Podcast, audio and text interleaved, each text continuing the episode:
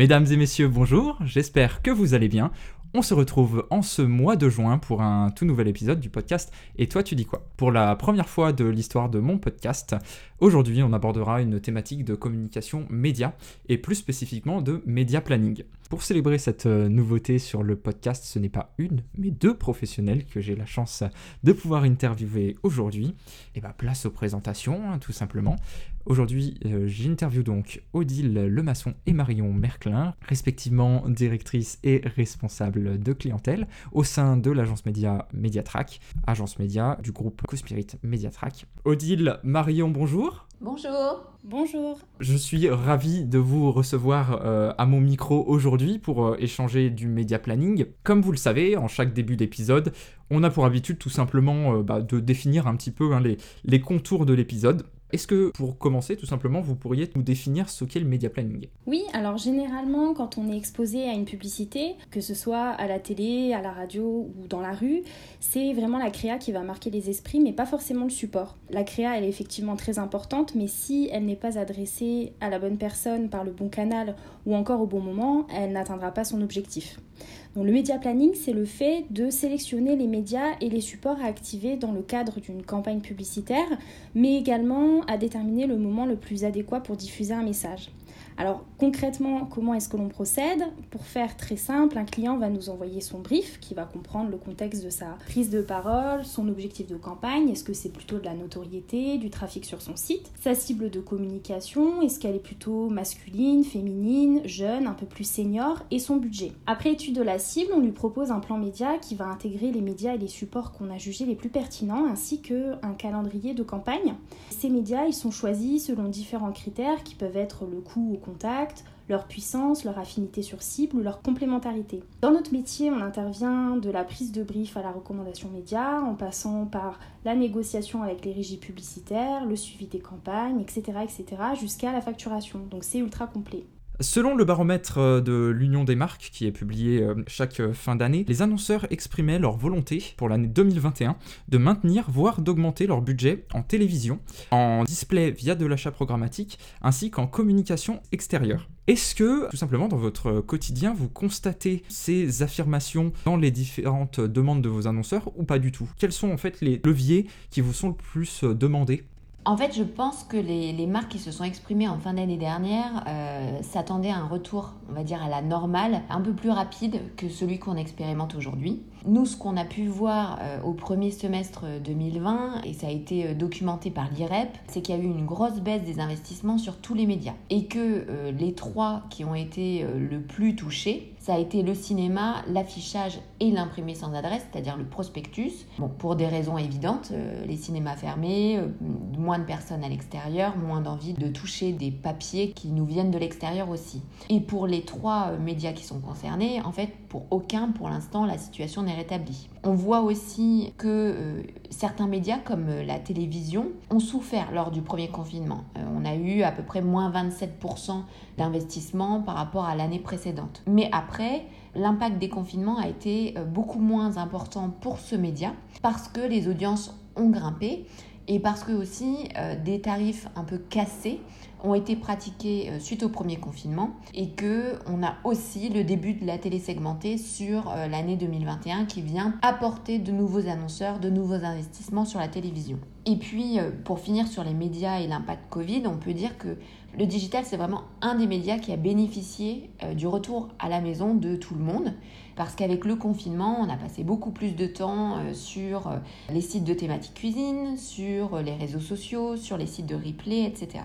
Quand on parle de, programmatique, il faut bien se dire que c'est juste un mode d'achat. C'est-à-dire que c'est un mode d'achat qui va progresser, qu'il y ait une crise ou qu'il n'y ait pas de crise. C'est le fait de digitaliser l'achat euh, de gré à gré, donc c'est-à-dire l'achat euh, qu'un commercial, une vraie personne va faire avec un autre commercial côté régie. Euh, ça peut concerner le digital, la presse, l'affichage ou la télévision.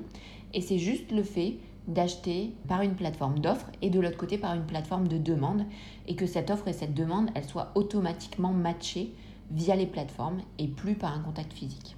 Alors comme euh, vous avez pu le constater, euh, fin avril dernier, le président Emmanuel Macron a présenté son plan de déconfinement à la population euh, française via la presse quotidienne régionale et non pas via la télévision, via des allocutions télévisées comme il nous avait tant habitués. Comment expliquer cet attrait pour du coup la communication locale? Est-ce qu'au final, les médias, on va dire traditionnels, ne sont-ils pas plus adaptés que les médias digitaux au niveau local? Alors déjà pour répondre à la question, il ne faut pas forcément ou nécessairement opposer le média digital et les médias traditionnels. médias traditionnels, c'est l'affichage, euh, la presse notamment. Le digital, ça va avoir euh, cette force euh, de pouvoir cibler précisément un endroit donné, une personne, sur une localisation ou un point d'intérêt, un magasin par exemple, ou même un lieu, une ville, un village, un code postal. Ça a cette force-là. Toutefois, sur le digital, on a beaucoup entendu la phrase de cibler la bonne personne avec le bon message au bon moment, au bon endroit. Ce qu'il y a, c'est que quand on travaille un ciblage très fin, euh, ça amène à avoir des potentiels de population qui sont exposés au message très restreints, très petits. Euh, et si on gagne en affinité, on perd beaucoup en puissance et en couverture quand on travaille ce type de ciblage en digital. Et c'est pour ça aussi que le média traditionnel, il est complémentaire et il a besoin d'être activé le média euh, traditionnel, il va être activable en local en fait. Euh, au local, on va avoir des supports médias très pertinents, soit géographiquement, soit parce qu'ils abordent des thèmes très locaux, comme la PQR. En fait, vous allez avoir des articles sur votre région, sur votre département dans la PQR. Et ces médias, ils ont aussi des couvertures très très fortes sur les populations locales. En plus, on va voir que euh, sur ces dernières années, on a un regain du local, une vraie tendance de fond euh, qui s'observe dans euh, énormément de domaines. On va avoir euh, l'envie d'aller vers le local sur l'alimentaire, l'envie d'aller sur le local dans la consommation en général. Et c'est une vraie démarche en fait. Cet aspect de proximité, ça va venir aussi renforcer des items de confiance qui sont extrêmement importants. Il faut savoir qu'aujourd'hui, les deux médias qui obtiennent les plus gros scores de confiance sont la radio et la presse. Et la radio et la presse, c'est deux médias qui sont très ancrés localement. Et c'est aussi ça qui fait la force de la complémentarité des médias euh, locaux super intéressant. Autre élément important à aborder sur euh, cet épisode, c'est une tendance qui semble euh, tout simplement émerger ces derniers mois dans le monde de la communication média, à savoir l'apparition d'offres médias éco-responsables, ou du moins plus éco-responsables que par le passé. On peut déjà constater que certaines régies ont déjà appliqué certaines euh, politiques et offres accès RSE. On peut par exemple citer le projet créé par Prisma Media de calculette carbone, calculette qui aura pour but de calculer puis de réduire l'impact carbone des différentes publicités proposées par la régie, donc que ce soit des, publicités print, vidéo ou digitales, pour l'ensemble des marques du groupe. On peut constater d'autres euh, initiatives similaires sur des offres vraiment axées RSE ou de politique RSE euh, chez d'autres régies, comme par exemple Digiteca Advertising qui propose désormais d'ouvrir une offre vidéo RSE pour tout type d'annonceurs. Concrètement, est-ce que c'est une tendance que vous ressentez dans les demandes de vos annonceurs Et j'ai presque envie de dire, est-ce que les agences médias doivent également s'engager sur ces problématiques RSE Alors effectivement, on a pu constater que les annonceurs tendent de plus en plus à adopter une communication qui soit éco-responsable. Aujourd'hui, c'est un point qui est super important pour de nombreux clients, mais surtout, je dirais, pour des annonceurs qui possèdent déjà euh, des valeurs proches de la RSE. C'est le cas par exemple pour La Vie Claire, qui est une enseigne de magasins spécialisée en bio, ou pour Planète Oui, qui quant à lui est un fournisseur indépendant d'énergie 100% renouvelable. Donc comme on peut l'imaginer, c'est donc une thématique qui ne peut tout simplement pas être exclue de leur stratégie, que ce soit d'ailleurs en, en, communication interne ou externe. En fait, si les médias et les agences médias, elles doivent s'adapter aujourd'hui, c'est parce qu'il faudra avoir des réponses demain euh, aux questions de tous les annonceurs qui seront alors concernés.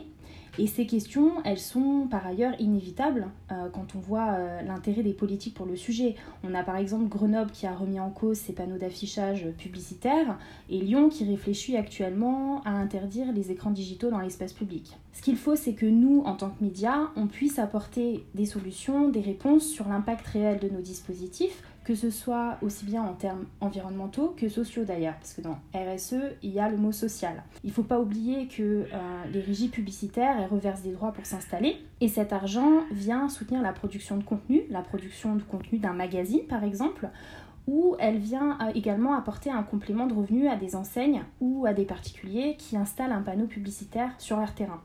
Super, et eh ben on a hâte du coup de voir la suite, euh, des événements concernant euh, ces politiques et euh, offres RSE qui sont en train de se développer, que ce soit du coup du côté régie ou du côté agence. Alors comme vous le savez, avant de conclure notre épisode, nous faisons chaque mois un petit bah, focus hein, sur nos invités. Tout simplement, Odile, Marion, quelles sont les actualités que vous pouvez nous communiquer chez Mediatrack? Aujourd'hui, notre groupe Cospirit Mediatrack se porte très bien. Euh, et on en est ravis surtout euh, euh, sur cette année qui est aussi compliquée, qui suit une année qui était déjà compliquée. nos clients ont continué à nous faire confiance et d'autres clients sont venus les rejoindre. On a resigné cette année avec le CNED, on a gagné la longue conservation de Auchan et d'autres budgets également comme la Vallée Village, Stiga, la Nouvelle-Aquitaine ou la métropole de Lyon. Et on espère euh, impatiemment euh, euh, d'autres gains. Et eh ben en tout cas, ce sont des belles nouvelles à entendre, donc bah, bravo, tout simplement. Marion, Odile, merci beaucoup de vous être prêté au jeu sur cet épisode sur le media planning aujourd'hui. Je suis ravi de vous avoir eu à mes côtés. J'espère vraiment que cet épisode vous a plu et qu'il plaira également à nos auditrices et nos auditeurs. En guise de petit mot de la fin, tout simplement, euh, pour mes auditrices et mes auditeurs, sachez que on se retrouve euh, à la rentrée, en septembre prochain, sur des thématiques euh, toutes nouvelles. je sais que le podcast va vous manquer pendant l'été, mais si voilà, vous n'avez pas écouté les épisodes précédents, vous aurez de quoi vous occuper pendant l'été. Quoi qu'il en soit, je vous dis à toutes et à tous à très très vite, et on se dit rendez-vous en septembre. À très très bientôt.